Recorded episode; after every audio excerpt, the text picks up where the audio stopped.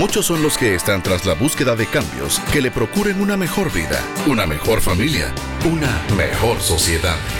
En la sobrenatural forma de ver las cosas que tiene Dios, usted se convierte en la mejor opción que tiene para generar cambios en su entorno. Bienvenidos a Vamos, Guate.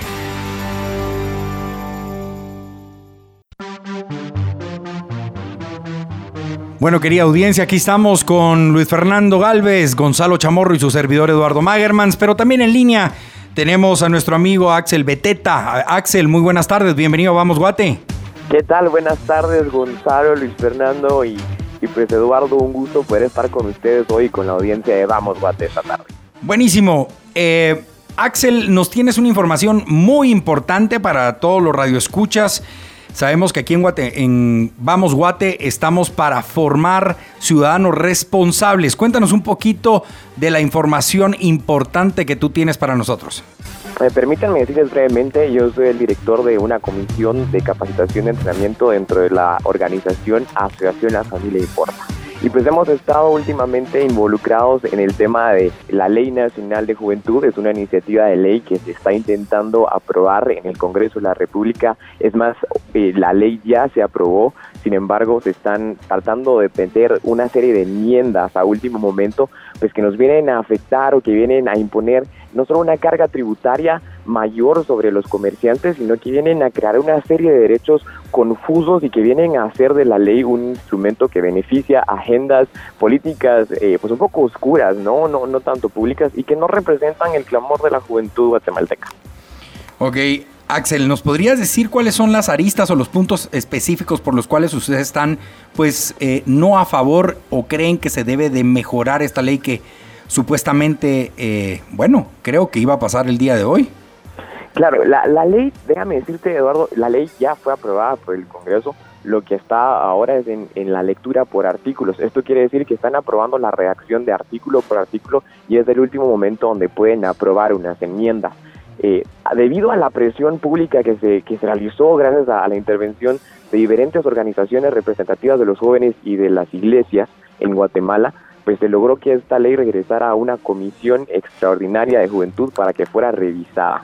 ¿Por qué no estamos a favor de esta ley? Pues déjame decirte, Eduardo, que no creemos que la solución de, Guatemala sea más leyes.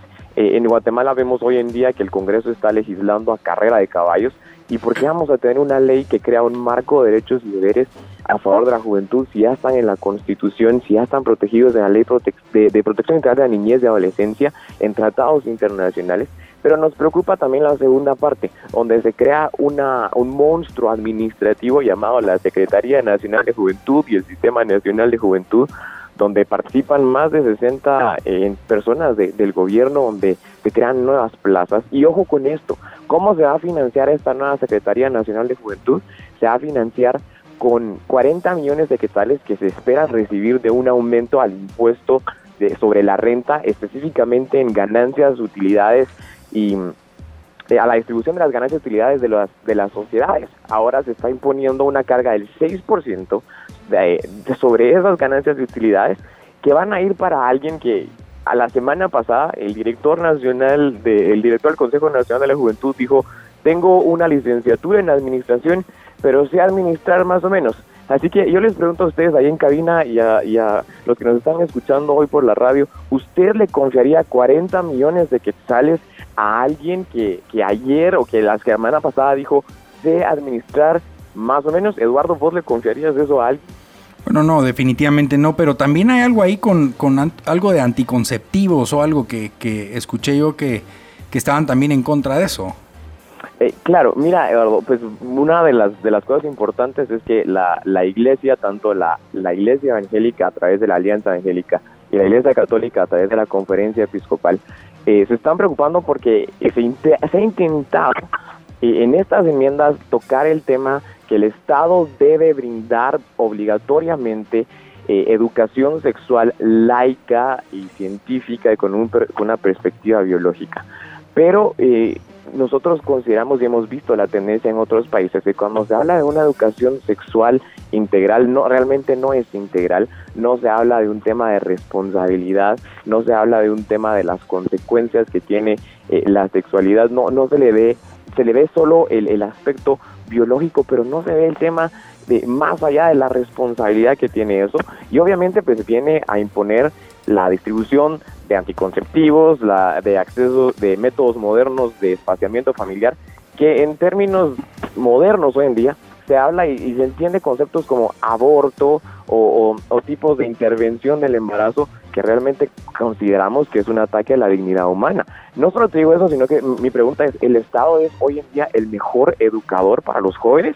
O sea, si, si hoy en día, te digo, hay escuelas, eso me lo decían la semana pasada, hay escuelas que no han iniciado operaciones o que no han iniciado clases porque los maestros están en huelga. ¿Cómo podemos esperar entonces que, un Estado que no cumple ni siquiera con los 180 días de clase obligatorios pueda enseñar algo tan íntimo como la sexualidad humana? No, no, no podemos creer que el Estado viene a ser hoy en día el Mesías salvador de la ignorancia porque no lo es.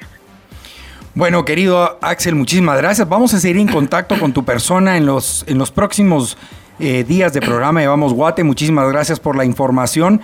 Y por favor, cualquier post o cualquier adelanto lo puedes hacer en la página de Vamos Guate y a toda la gente linda que nos está escuchando el día de hoy. Si quiere enterarse un poco más sobre esta ley, pues también ahí Axel nos dejará sus datos para que usted pueda comunicarse con ellos. Así que muchísimas gracias Axel por esta información. Muchas gracias por participar en Vamos Guate. Muchísimas gracias a ustedes y por favor, si necesitan más información, ingresen a lafamiliaimporta.org o búsquenos en Facebook como La Familia Importa y ahí van a encontrar toda la información que necesitan. Ok, muchísimas gracias. Gracias, Axel. A ustedes, bendiciones. Esta es una producción de iRadios Guatemala Centroamérica.